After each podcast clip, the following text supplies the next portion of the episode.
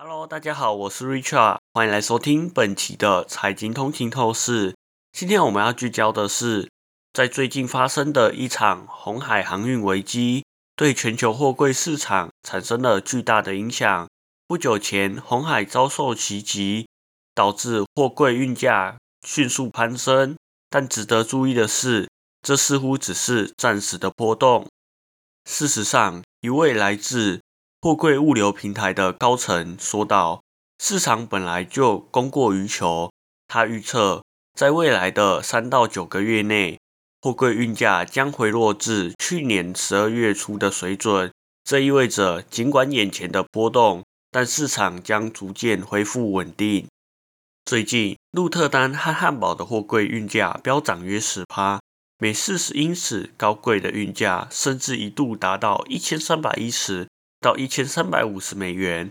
红海地区的安全风险迫使航运公司调整航线，货柜轮不得不改道绕行非洲南端好望角，导致无法准时抵达目的地，进而引发货柜轮的供应紧张，推高了运价。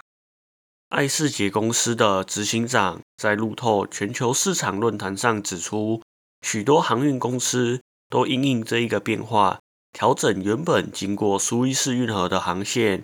英国石油甚至暂停了所有红海的航运。r o l l f 预测，美国带领的多国护航任务将有助于确保红海的货运往来。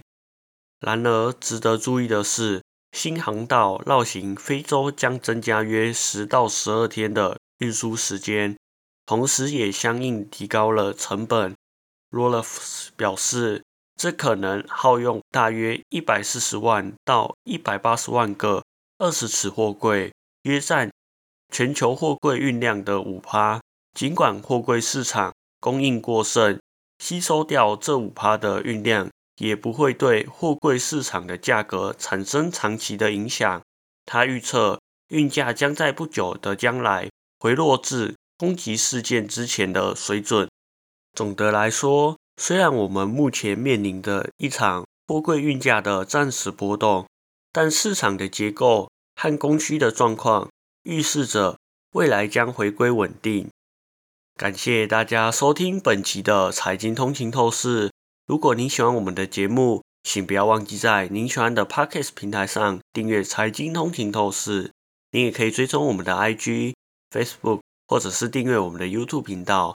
那我们这一期就到这里了，我们下一期再见，拜拜。